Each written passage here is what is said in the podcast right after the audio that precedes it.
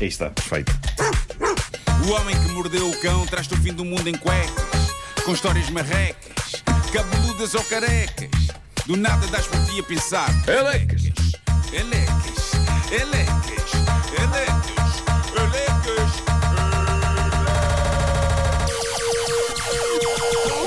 O homem que mordeu o cão traz-te o fim do mundo em cuecas. Título deste episódio: Águas correntes quentes e frias, como as paixões e as separações, tudo polvilhado com canela. Bom, estás a ver? Foi um bom título. Ótimo não, título. Não foi com paporris nem nada. Uh, material bem gostoso foi deixado no Reddit do Homem que Mordeu o Cão. Eu aconselho toda a gente a ir lá espreitar, reddit.com. Depois busquem por HQMC. Uh, uma coisa que alguém que tem o nome de Reddit Alarmed Dog deixou lá foi uma ilustração.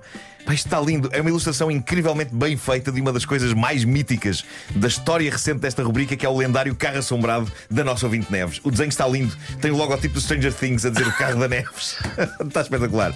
Depois, alguém colocou uma questão que encontrou deixada na net por um turista americano que quer visitar Portugal e parece que isto é verídico. Um americano deixou algures num fórum de viagens a pergunta: Alguém me sabe dizer se Portugal tem água canalizada? água corrente como nós temos aqui na América. Pá, a estupidez. É sempre uma coisa linda de contemplar, mas ainda mais lindo foram as respostas que portugueses deixaram a esta pessoa. A expressão águas correntes em inglês diz running water, não é? E um dos portugueses que responde a isto diz: No, no, only walking water. Everything is slower here. Ou seja, não, não, aqui as águas não correm, andam, é tudo mais lento. Outra pessoa responde: Não, nós não bebemos água em Portugal, só vinho. Água é para estúpidos. Outro português foi lá dizer: Assim que experimentares tomar banho em vinho verde, nunca mais queres outra coisa. Outra pessoa diz: Running water não há, mas há running wine. As torneiras vêm com um código de cores. As brancas serem vinho branco e as vermelhas serem vinho tinto. Não tirar desiludir.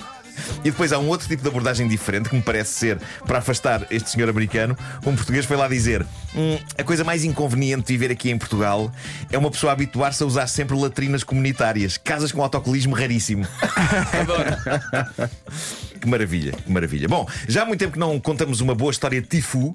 Tifu, para quem não sabe ou não se lembra, é um afamado grupo de Reddit onde pessoas de todo o mundo deixam histórias e desabafos sobre momentos da sua vida em que sarilho insólito do grosso acontece, normalmente provocado pelas próprias pessoas que contam as histórias. Tifu são as iniciais em inglês da frase Hoje bem me tramei, só que não é tramei.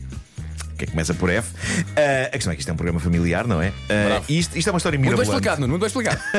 É uma história mirabolante, vale a pena eh, ouvir o que se passou com estas pessoas. Há coisa de um ano, diz um senhor no Reddit, conheci uma mulher num bar. Bebemos uns copos, acabámos em casa dela, as coisas correram bem e depois de umas quantas saídas decidi explicar-lhe o que é que eu queria numa relação. Falámos sobre o assunto. Ela disse-me que gostava de ser mãe, ter uma criança, mas eu já tivera o prazer de criar a minha filha sozinho, porque a mãe dela desaparecera há muito, era ela ainda pequena, e hoje, aos 21 anos dela, posso dizer com orgulho que temos uma relação próxima e incrível. Eu disse à mulher com quem eu andava a sair que não apetecia passar outra vez pelo processo de criar uma criança e por isso a relação ficou por ali. Eu nunca contei à minha filha porque não senti que fosse uma relação séria. Portanto, as coisas falharam para o pai, azar, sozinho outra vez. Mas por outro lado começavam a correr bem para a filha. Ele diz que a filha estava super feliz, revelou-lhe que tinha encontrado a pessoa certa, uma rapariga com quem ela começara a sair, e ele diz: Fiquei feliz por ela e desejei-lhe o melhor. E passadas umas semanas, eh, elas decidiram tornar a coisa oficial. A minha filha decidiu mudar o estado da relação no Facebook e publicou então uma fotografia dela com a minha ex-namorada. Fafam! What? Meu Deus. Ali estava no Facebook a filha e a namorada da filha, precisamente a mesma mulher com quem ele acabaram uns meses antes. Diz ele, a onda de choque que se apoderou de mim foi no mínimo paralisante. Fiquei sem saber o que fazer, por isso acabei por telefonar à minha filha e pedir-lhe que viesse ter comigo para falarmos. Ah, ela veio, sentámos nos sofás, eu expliquei tudo e, como seria de esperar, ela não recebeu a revelação com alegria. Ainda por cima, ela e a minha ex-namorada tinham planeado convidar-me para um jantar daí uns dias. Epá, jantar era a teria cena sido mais awkward da história. Sim, sim, sim. O desconforto. Jantar que teria sido terrivelmente esquisito se eu não tivesse visto antes a fotografia no Facebook. Pá, teria sido incrível, não é? Pai, esta é a minha namorada. E ele. É, ah, é. Conheço vagamente. Diz ele que a filha, em choque, saiu dali para falar com a namorada e diz ele, assim que a minha filha lhe mostrou a foto do pai, ela percebeu logo e, como seria de esperar, terminaram ali a sua relação. Agora, a minha filha está muito mais distante de mim e creio que faz sentido. eh, Neste momento ela precisa de espaço, mas como voltamos ao normal depois disto? Eu temo que a minha filha volte a olhar para mim, ah, não volte a olhar para mim da mesma maneira, tendo em conta que depois de eu lhe ter feito a revelação sobre a mulher com quem ela estava, ela não mais conseguiu manter contacto visual comigo. Pá, a situação tramada é esta. Olha, mas quem conta a história é Embora ele, não é? é ele, é ele. Atenção, eu acho que essa história não se, não se enquadra no Natifu, porque o rapaz não tem culpa de nada. Não, a única coisa que ele fez foi, foi contar. Olha, atenção que eu E namorei de facto com esta rapariga. E fez bem. E bem, Sim, e bem. não- tu- não devia ter contado, tu- claro tu que sim. Pronto, eh, é uma situação muito tramada. Eh, eu, eu acho que no que toca à relação deles, as coisas vai se resolver. Epá, o Claro. tempo vai sarar esta ferida. Ninguém fez, lá está, ninguém fez deliberadamente mal a ninguém. Claro. Foi só uma coincidência do caraças. Nos comentários há pessoas a celebrar o facto dele ter contado logo à filha e arrancado o penso de uma vez. Há pessoas a sugerir desfechos diferentes para esta história, várias, com pena que a revelação não tivesse acontecido no jantar, porque isso seria um acontecimento seria incrível. verdadeiramente épico. E há uma pessoa que diz ele devia ter guardado a revelação para quando fosse velhinho e estivesse no seu leito de morte. Isto seria terrível. Filha, eu andei enrolado com a tua esposa e morria antes de falecer, mas isto foi antes de vocês se conhecerem. Pá, era péssimo.